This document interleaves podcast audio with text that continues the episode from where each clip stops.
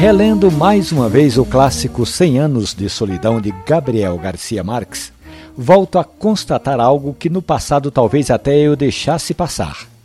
Agora, na terceira leitura, me dou conta que o escritor menciona dezenas de vezes o café colombiano como algo para despertar o sono ou para fazer a personagem de Macondo um tanto quanto mais compenetrado nas atividades e sempre ressaltando que café é sem açúcar, sempre um café amargo. Numa das últimas entrevistas, o escritor colombiano contou que aprendeu desde criança, na pequena Aracataba, no departamento de Madalena, que ele via Dona Luísa Santiago, a mãe, preparar o café do pai, o seu Elísio Garcia, sempre sem açúcar.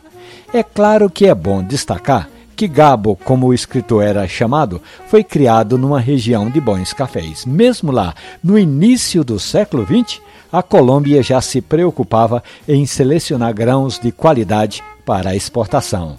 Além da dica de leitura 100 anos de solidão, eu queria deixar também essa lembrança: café bom já é naturalmente doce.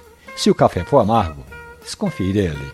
A história de 100 anos de solidão e outras tantas do mundo do café, a gente hospeda ali na página da radiojornal.com.br ou nos aplicativos de podcast. Café e conversa. Um abraço, bom café.